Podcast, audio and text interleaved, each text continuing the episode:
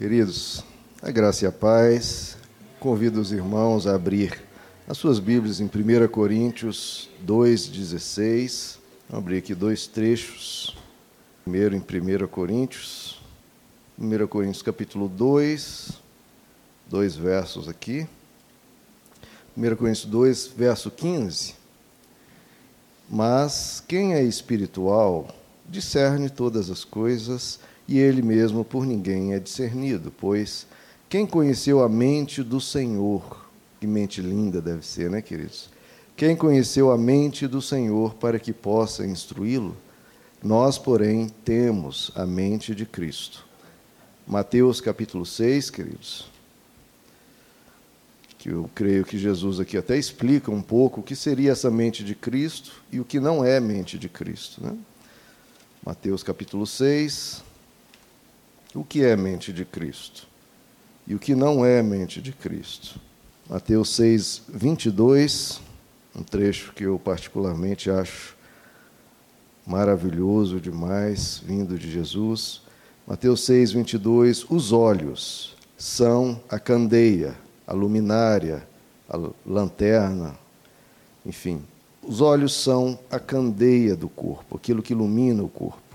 Se os seus olhos forem bons, todo o seu corpo será cheio de luz, todo o seu ser será cheio de luz.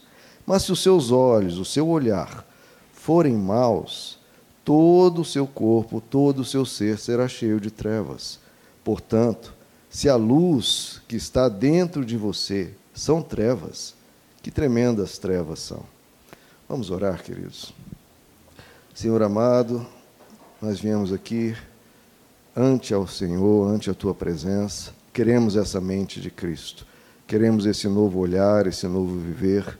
Pedimos, Senhor, que o Senhor nos instrua na tua palavra, que o teu espírito venha pegar essas palavras e colocá-las no nosso coração de uma maneira especial, que mude o nosso ser. Pedimos a tua graça, a tua presença. Fala conosco, Senhor, pois viemos aqui ouvir tua voz. Nós pedimos e te agradecemos em nome de Jesus. Amém. Queridos, repitam assim comigo. Deus, dá-me o teu pensar. De novo. Deus, dá-me o teu pensar. Vamos mais uma. Deus, dá-me o teu pensar. É isso que a palavra de Deus quer forjar, formar em nós, né, queridos? Irmãos, os nossos pensamentos é aquilo que nos define, né? aquilo que define o nosso viver vai gerar a vida que nós vamos ter amanhã, daqui a cinco anos, daqui a dez anos. O que eu penso hoje vai fazendo eu ser quem eu sou. Vai moldando as nossas vidas, vai construindo as nossas emoções. De onde vêm as nossas emoções? Muito do nosso pensar, isso gera emoções sadias ou prejudiciais. Os nossos pensamentos, quanto mais a gente pensa numa direção, isso vai formando o meu caráter. Tudo que eu coloco dentro de mim, no meu pensar, vai gerando o meu ser, vai gerando quem eu sou. Por isso, para mudar a mim, eu preciso mudar os meus pensamentos. Para mudar a minha vida, eu preciso mudar como eu penso. Não tem como fugir dos nossos pensamentos. A gente pode fugir de situações, de lugares, mas a gente não foge dos nossos pensamentos. Então, se nós queremos pensamentos bons, nós temos que pensar pensamentos bons. Os nossos pensamentos vão definir nossa saúde emocional, nossa saúde até mesmo física, vai definir a saúde do nosso ser. Quem eu quero ser?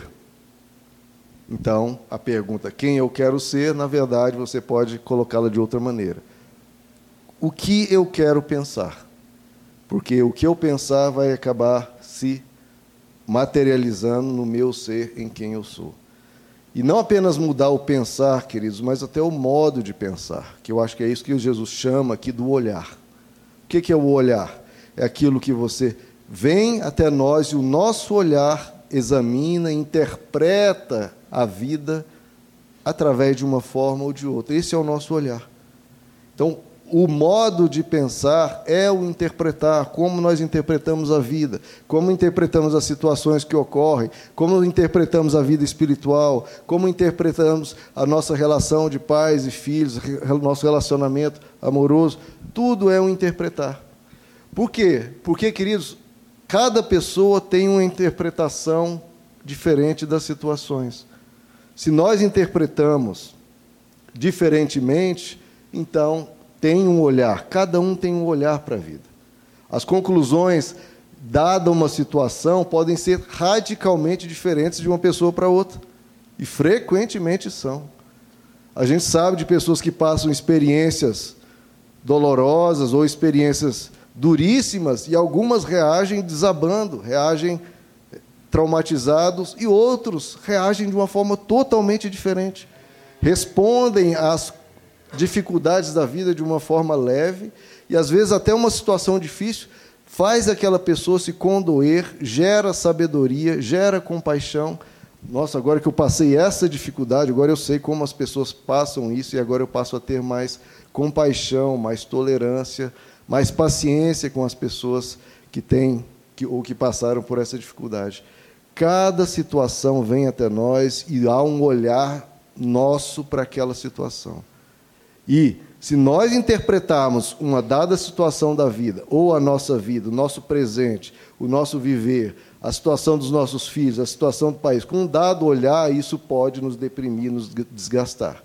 Ou se nós tivéssemos, tivermos um outro olhar, o olhar que Deus olha aquilo, um olhar que Deus não fica destruído ou devastado, ele pode até se entristecer, mas a mente de Cristo o olhar de Deus para com a vida é sempre um olhar bonito, um olhar de graça, um olhar de esperança. E nós precisamos de um olhar, queridos, que para o que vier não roube a nossa saúde, a nossa alegria, a nossa satisfação de viver, a nossa gratidão. Como o apóstolo Paulo nos diz, vistam a armadura de Deus, né? a armadura do homem de ferro ali, Vista essa armadura para resistir no dia mau e permanecerdes inabaláveis. Que armadura é essa, queridos? É uma armadura de ferro, uma armadura tecnológica? O que é essa armadura? Se não um olhar. Vem o dia mau, Jesus diz: pode vir o dia mau. O apóstolo Jesus disse: Neste mundo tereis aflições. O apóstolo Paulo diz: E quando vier um dia mau, o que você vai fazer? No que, que você vai se alicerçar? Como você vai resistir a isso? Como você vai lidar com isso? Se você tiver o olhar da palavra de Deus, um olhar de esperança, um olhar de força, um olhar de coragem, um olhar de, de fé, eu estou com Deus e vou, vamos que vamos, vamos atravessar isso. No dia mal, permanecer inabaláveis. O que é essa armadura? Que a gente veste, se não se vestir da palavra de Deus e colocar os meus pensamentos para pensar como Deus pensa. Por isso que eu estava repetindo com vocês: Senhor, dá-me o teu pensar. Na situação que vocês estiverem passando, todas diferentes, vocês todos, apesar de situações diferentes, podem fazer a mesma oração. Deus, dá-me o teu pensar. Deus, o que você está pensando? Dá-me o teu pensar. Deus pode se indignar com a situação, pode achar ruim uma atitude de uma pessoa, pode se entristecer, mas a mente dele é sempre uma mente que não vai se abalar a ponto de ficar devastado, não. É uma mente que mantém a força, mantém o equilíbrio, mantém a esperança. A mente de Cristo. É o que nós precisamos, queridos. Essa armadura, essa mentalidade de Cristo para vir a experiência de vida que vier, nós termos a coragem, nós termos a alegria, nós temos a sabedoria e termos a, o caminhar de continuar seguindo, continuar seguindo e continuar vencendo, porque as batalhas vão vir e batalhas são para ser vencidas. O que vier, queridos, não é motivo de desespero algum, é motivo de exercer a nossa mente de Cristo, exercitar a nossa fé e falar: veio vai passar, veio, eu vou adiante, porque eu estou com Cristo e eu vou na mente de Cristo, no olhar de Cristo, enfrentar isso pela fé. Deus, dá-me o teu pensar. E Jesus explica esse pensar, nós lemos em, Mateus capítulo 6, essa mente de Cristo, esse pensar de Deus. O que Jesus diz? Primeiro, que o olhar são, os olhos são a candeia do corpo. Ou seja, como você interpreta a vida, isso é que vai iluminar o seu ser. Corpo aqui, claro que não é meramente a nossa matéria, apesar de que também é. Né? Porque Jesus mostra que até uma somatização. A forma que a gente olha a vida reflete até no nosso corpo físico. Somatiza. Jesus, dois mil anos antes, falando que a psicologia, a neurociência, está ainda desvendando e ainda reconhecendo. Como isso somatiza no corpo também. Mas não é apenas de corpo que Jesus está dizendo, está falando do nosso ser. O olhar, o nosso olhar é que vai iluminar o nosso ser. Se você acorda e vai para a vida já com um olhar de gratidão, já com um olhar de, meu Deus, que, que bênção, tudo que Deus tem feito por mim e quantas bênçãos ainda me aguardam. Quanta coisa Deus fez, quanta coisa Deus está fazendo, quantas coisas Deus fará. Porque quando você estava dormindo, como diz a palavra, Deus estava trabalhando. Quando você acorda, Deus já está ali contigo. Quando você vai para o trabalho, Deus já vai estendendo a sua mão de bênção.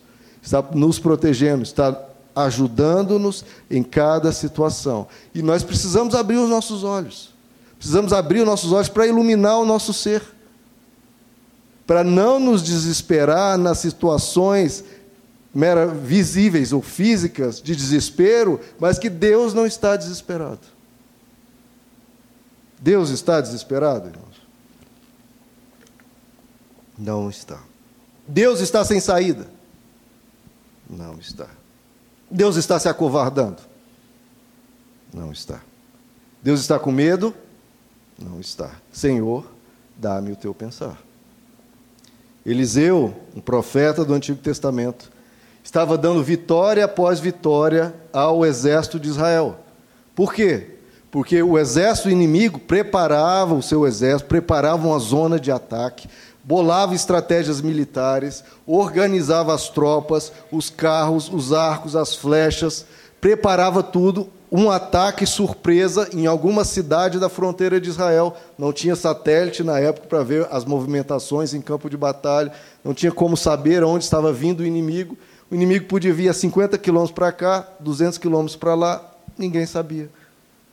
E o exército vinha atacar Israel, e de repente, quando chegava naquele ataque surpresa, vai pegar todo mundo desprevenido, estava lá o exército de Israel inteiro, armado até os dentes, e toda a estratégia que foi bolada por meses caiu por terra, porque o exército de Israel estava lá. Bolavam outra estratégia, iam em outro lugar, escondidos no meio das montanhas, no calar, na noite, chegavam frente a uma cidade de Israel, estava lá o exército de Israel inteiro armado até os dentes, preparados, com barricadas, tudo preparado para a defesa. E o exército disse, o exército inimigo, o exército sírio, sempre meu Deus, o que, a gente faz? A gente tenta atacar, tenta... não, não falaram meu Deus, não, mas falaram o Deus deles. O que está acontecendo? Temos algum espião inimigo nas, nas nossas tropas, alguém está contando ao rei de Israel onde estamos indo atacar. E aí alguém lá da, da corte síria falou: não, é porque eles têm um profeta chamado Eliseu, que tudo que o rei, nas suas câmaras, na sua câmara, na sua cama, nos sonhos, pensa em fazer, o profeta já diz ao rei de Israel: eles vão atacar em tal lugar. E o que, que acontece? Então vamos resolver esse problema. Vamos eliminar o profeta Eliseu. O exército sírio vai até a cidade do profeta Eliseu, cercam a cidade com todo o exército deles e a cidade de Eliseu desperta, cercada e sem nenhuma proteção. O servo de Eliseu, Geazi, chega, acorda, quando ele olha os montes, o monte tomado de pessoas. Pessoas igual formigas, tampando a vista, tamanho o exército que estava reunido para eliminar Eliseu. Eliseu também acorda e o servo de Eliseu diz: Senhor, estamos cercados, é o nosso fim. Eliseu, ainda madrugando, meio ainda pouco desperto, só fala: Jazi, os exércitos do Senhor são maior que os exércitos inimigos. Mais são os que estão conosco do que os que estão contra ele. O servo de Eliseu diz: Mas Senhor, dessa vez o exército de Israel não veio. O Senhor não, você, Eliseu, não falou para o rei para vir o exército e nos proteger. Mas ele falou, mas aí o profeta diz: não é a proteção humana a principal, a nossa proteção principal vem de Deus. E aí Deus diz, Senhor, Eliseu diz: Senhor, abre os olhos do meu servo. Abriu-se os olhos dele, e ao redor do exército inimigo estava cercado aquele exército inimigo de cavalos de fogo, anjos de espada desembainhada, prontos para defender Eliseu. Então, queridos, muitas vezes a gente precisa falar isso para Deus: Senhor, abre os meus olhos. Abre os meus olhos, porque eu me sinto cercado, me sinto cheio de inimigos, me sinto sem capacidade para enfrentar isso. Eliseu não tinha poder para nada, mas ele tinha o Deus que tem poder para tudo. Então, é pedir para Deus: Deus, abre os meus olhos, deixa eu enxergar o que eu não estou vendo, deixa eu ver a tua provisão, deixa eu ver a segurança que o Senhor me dá. Queridos, todas as vezes que nós nos sentimos inseguros, da onde pode vir a nossa segurança, senão de Deus? O que é a fé? A fé é a segurança diante da insegurança. Isso é a fé. Estou inseguro, estou cercado, estou cheio de inimigos. Inseguro. O que é a fé? É a segurança diante da insegurança. Vamos repetir isso, queridos? Fé, segurança diante da insegurança. De novo, fé, segurança diante da insegurança. É o olhar. É falar, Senhor, abre os meus olhos. Deixa eu ver que o Senhor está comigo. Deixa eu ter esse olhar. Porque se nós tivermos esse olhar da fé, a segurança diante da insegurança, isso vai iluminar nosso ser. Os olhos são a candeia do corpo. Se os seus olhos forem bons, se o seu olhar conseguir discernir espiritualmente, como nós lemos lá em 1 Coríntios 2, se o nosso olhar conseguir ter a mente de Cristo, todo o nosso ser vai ser cheio de luz. Agora, se meu olhar não for assim, aí o meu ser vai ter problemas. Então, o olhar que eu escolho, que Jesus botou dois olhares, o olhar que eu escolho para interpretar a vida, interpretar os, os acontecimentos, vai definir a saúde do meu ser, como eu vou enfrentar. Porque, queridos, uma mesma situação, você vai passar, você vai chegar do outro lado. Mas vai chegar do outro lado arrebentado, desgastado, ou sofrendo durante todo o processo, ou falando, eu vou crer do primeiro dia até o último dia desse problema. Eu vou crer do primeiro dia até o último dia desse problema. E aí você atravessa e atravessa sem se desgastar tanto, porque você sabe já desde o primeiro dia que Deus vai estar contigo. Se Deus vai estar contigo, atravesse isso de uma maneira mais leve, com outro olhar, o olhar de luz. O que é que você crê diante do que você vive? O que é que você acredita? Acredite em Deus. Acredite em Deus que Ele vai estar contigo em tudo isso, e aí você pode passar com um outro olhar o olhar de luz, o olhar que vai ser uma candeia para o seu corpo, que vai iluminar, iluminar você. Qual é o seu olhar? Como você interpreta a vida? Nós precisamos pensar os pensamentos do Senhor. Deus, dá-me o teu pensamento. Deus, me dá a mente de Cristo. Porque com o nosso olhar, queridos, como a gente vai atravessar a vida com esse olhar? Se for um olhar de luz, vai gerar luz. Se for um olhar de trevas, um olhar sempre de ingratidão, de reclamação, de murmuração ou de baixa autoestima, isso tudo vai refletir em nós. Tudo depende do olhar. Nós temos um olhar de luz ou um olhar de trevas. Jesus fala: tem, você pode ter um olhar de luz ou um olhar de trevas. Isso vai gerar luz no seu ser ou trevas no seu ser. Então, às vezes as pessoas né, ficam preocupadas com o mal olhado dos outros. Antigamente se falava muito disso, né? Ah, isso é mal olhado. Mas o que Jesus está dizendo é: existe um mal olhado, mas um olhado não dos outros, é nosso. Um mal olhado. Se puder, cada vez que você tiver um pensamento negativo, um pensamento depressivo, um pensamento de desespero, um pensamento de medo, qualquer pensamento ruim, você fala, isso é mal olhado, não dos outros, é meu mal olhado. Um mal olhado que vai gerar trevas no meu ser. Existe mal olhado, pastor? Existe. Nosso. Nosso mal olhado. O que Jesus está dizendo? Isso é mal olhado. Não tem esse mal olhado, põe esse nome, isso é mal olhado. Não posso olhar assim, porque se eu olhar assim, sempre vai gerar trevas no meu ser. Trevas no meu ser. Então, se considerar a vida de forma. Ah, a vida é cheia de maldade, cheia de injustiça, cheia de sofrimento, a gente se entristece. Isso se chama o quê? Mal olhado. Existem justificativas para esse mal olhado? Sim. Comentei isso na mensagem anterior. A gente sempre pode pegar o jornal, ver as notícias ruins e ficar entristecido. Ou falar: não, eu vou enfrentar tudo isso pela fé, com a coragem do Senhor. Eu vou batalhar as batalhas do Senhor para honrar o nome dEle, para cuidar da minha família. E tudo que vier, eu vou olhar com o olhar do Senhor.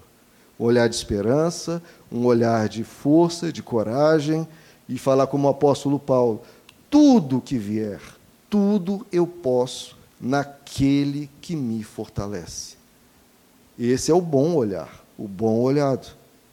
Então Jesus disse: se os seus olhos forem maus, se você tivesse mal olhado, o seu corpo, o seu ser vai ser cheio de trevas. A situação que está de trevas lá fora vai entrar para dentro do seu ser. Se, se você vê uma situação desesperadora lá fora, o que é que você precisa? Se está desesperador, você precisa de coragem. Agora, se o desespero lá de fora põe para dentro de você, fica desespero lá fora, desespero aqui dentro e fica tudo um caos. Então, se é desespero lá fora, aí que você precisa se encher ainda mais de coragem do que você já tinha. Para contrabalancear e vencer o que está lá fora. Então, Jesus diz: se lá fora tiver trevas, meu irmão, ah, então realmente está tudo ruim. Não. Aí que você tem que falar, se está lá fora está trevas, eu preciso acender minha luz ainda mais. Aí que eu preciso brilhar ainda mais, porque é a luz que vence as trevas. É o meu bom olhar diante da situação ruim que vai me dar a força e a capacidade em Deus para enfrentar isso, com coragem, determinação e fé. Um bom olhado diante do que vier. Porque é luz, queridos, que nós precisamos. É luz. E, queridos, pensar a nossa mente é um instrumento divino, né? é um instrumento divino. Nós precisamos usar essa luz, Jesus chama, se os seus olhos forem bons, nós precisamos desse olhar bom. Então, usar essa luz para ser luz dentro de nós. O olhar de luz para ser luz dentro de nós. Pensamento é luz. Pensamento tem que ser luz. Então nós não podemos transformar algo que nasceu para ser luz, que é o pensar, que Jesus diz: o seu olhar é uma candeia, é uma luminária, é uma vela. Como é que a gente vai pegar uma vela, uma luminária e, e usar isso para as trevas? Não, não devemos nunca fazer isso, pegar algo que nasceu para ser luz e é luz, e mudar isso, esse pensar que é algo divino, algo que Deus nos deu para algo ruim. Jesus disse: se você transformar essas essa luz, ele fala, é muito interessante a expressão de Jesus.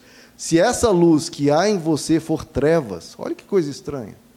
Se a luz que há em você for trevas. Então Jesus está dizendo: o seu pensamento, que é luz, ele nasceu para ser luz, ele nasceu de Deus. Da onde que nasce a capacidade de pensar? Nasceu de Deus, então ele é luz.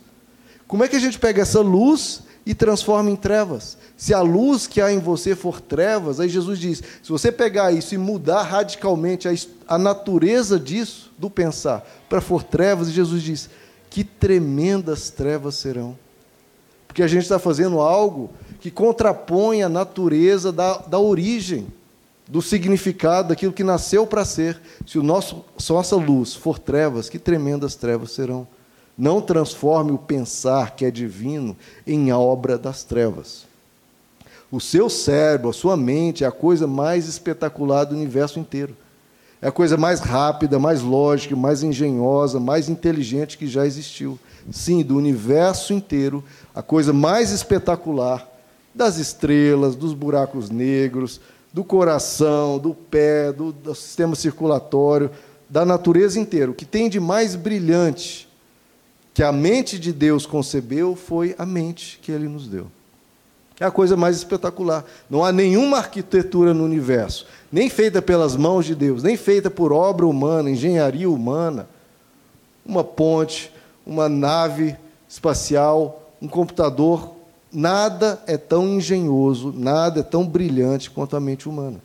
Então a gente não pode usar essa obra incrível que Deus fez, Deus nas mãos dele, ele pegou, não fez uma mesa, meramente uma mesa, não fez meramente uma planta, não fez meramente água ou estrelas, ele concebeu a mente humana. Essa é a principal obra que Deus criou. Em termos materiais, claro, tem o um espírito humano. Então, essa obra divina que foi feita pelas mãos de Deus, nós não podemos usar essa arma contra nós mesmos. Nós temos que usar a nosso favor. Então, vem uma situação difícil, use a sua, sua mente, a sua sabedoria, não para pensar o tamanho do problema, não para pensar nas dificuldades, mas para pensar em soluções, para pensar em como vamos vencer isso em Deus. Então, é como se Deus lá do céu viesse, enviasse uma máquina, enviasse um instrumento que os anjos usam e ele vem e nos dá. Imagina, Jesus aparece aqui, se materializa, olha aqui isso que eu fiz para você, é a minha principal obra.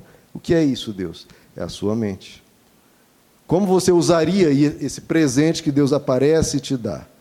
A favor ou contra a sua vida? Temos que usar a favor.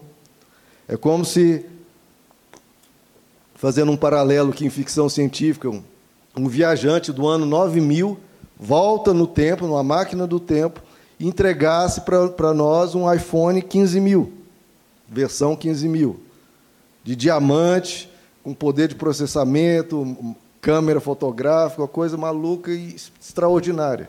Falasse, toma aqui para você. Como você usaria esse iPhone?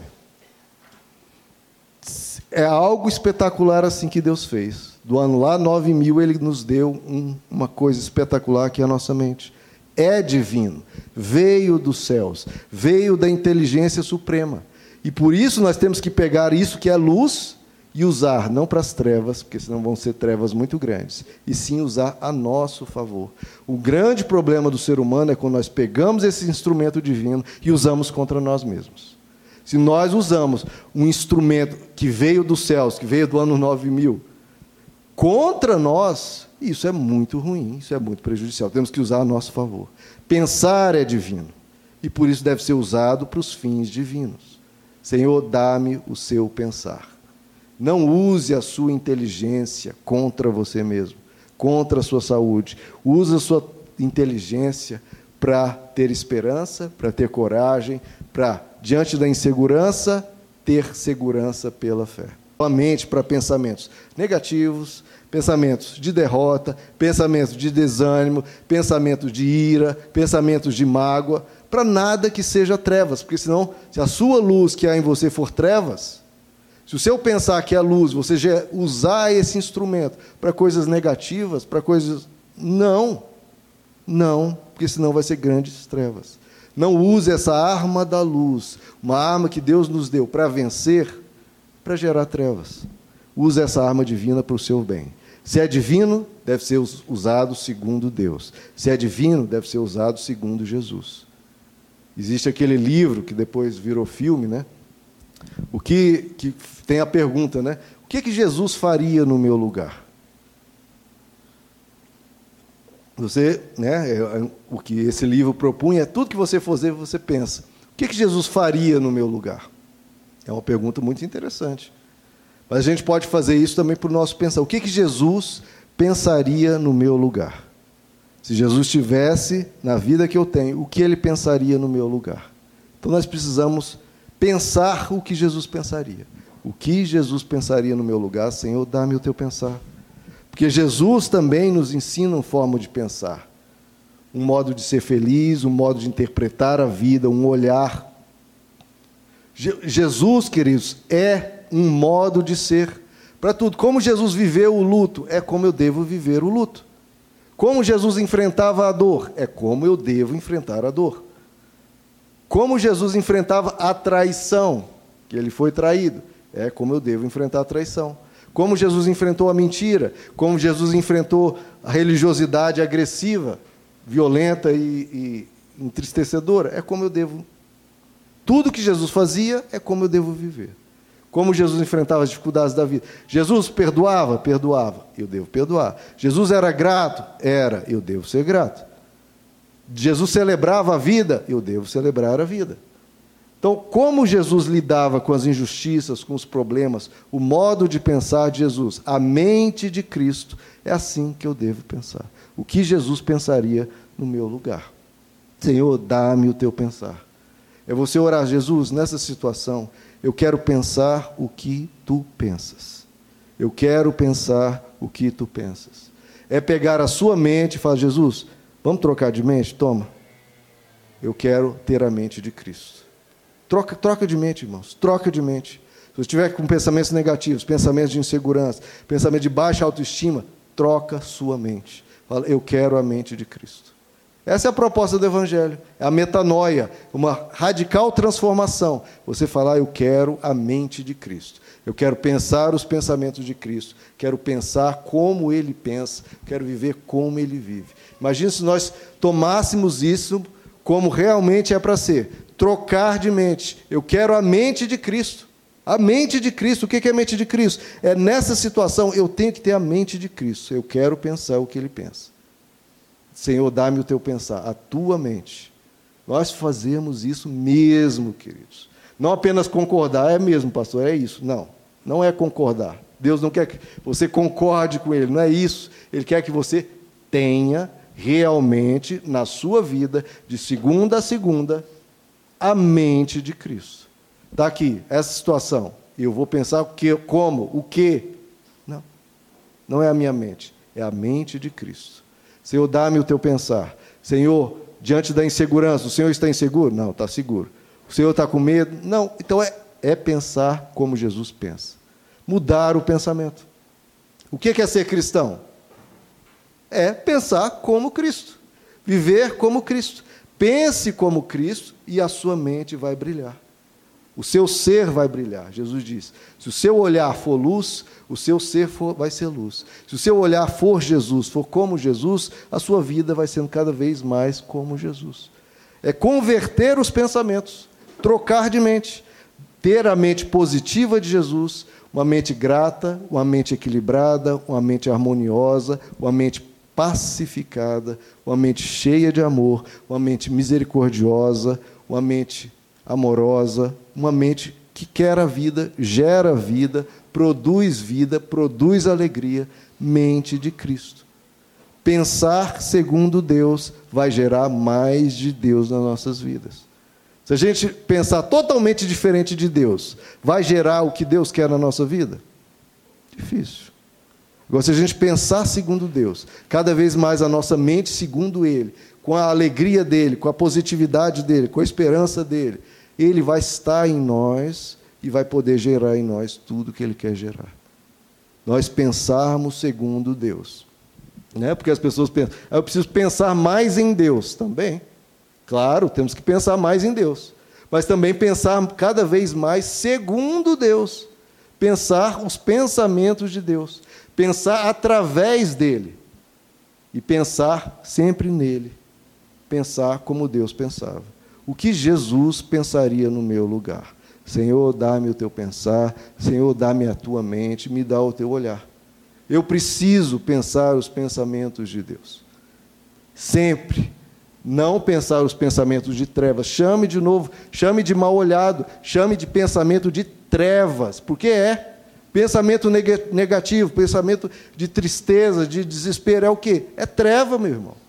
Chame pelo nome as coisas. Isso é trevas. Isso é mal olhado. Isso é o olhar que Jesus condenou. E que ele diz que é um olhar que nos condena. Chame pelo nome, isso é mal olhado, isso é trevas, isso não é pensar segundo Jesus. Jesus não pensaria assim, eu não vou pensar. Não vou pensar em lixo, não vou pensar em tristeza, não vou pensar em derrota, vou pensar a mente de Cristo. Esperança, paz, segurança, força, o que ele diz. Neste mundo tereis aflições. O que você faz? Tenha a minha mente. Tenha bom ânimo. Neste mundo vocês vão precisar, não é apenas possível, é necessário ter bom ânimo diante do que vier ter essa mente de Cristo, um olhar que é luz para a vida. Se o mundo te traz trevas, responda com um olhar de luz, porque isso vai gerar luz dentro de você e vai gerar luz fora de você. Se está tudo escuro, o que a gente faz? A gente liga a lanterna, liga a luz, acende a vela. Se na sua vida estiver com trevas, o que você faz? Deixa as trevas entrar? Não. Você liga a luz. A luz que é a fé em Deus. A luz que é a segurança de ser amado por Ele e de crer nele e saber que Ele vai agir. Se está trevas, acende a luz dentro de você, porque acendendo a luz dentro de você, Jesus diz: se o seu olhar for luz, vai trazer luz para o seu ser e vai gerar luz fora de você também. Ligue a luz, meu irmão. Ligue a luz da fé, ligue a luz do Evangelho. Se o seu olhar for luz, se o nosso olhar for luz, é o que Jesus está prometendo. Tenha um olhar de luz, o olhar da palavra de Deus, o olhar que vê o exército de Deus ao nosso redor nos guardando. Tenha o olhar de luz, todo o nosso ser vai ser luminoso. E a partir de nós, essa luz vai se estendendo na situação. Primeiro, escolha o seu olhar e tenha o olhar de Cristo. Amém, queridos? Vamos ficar de pé?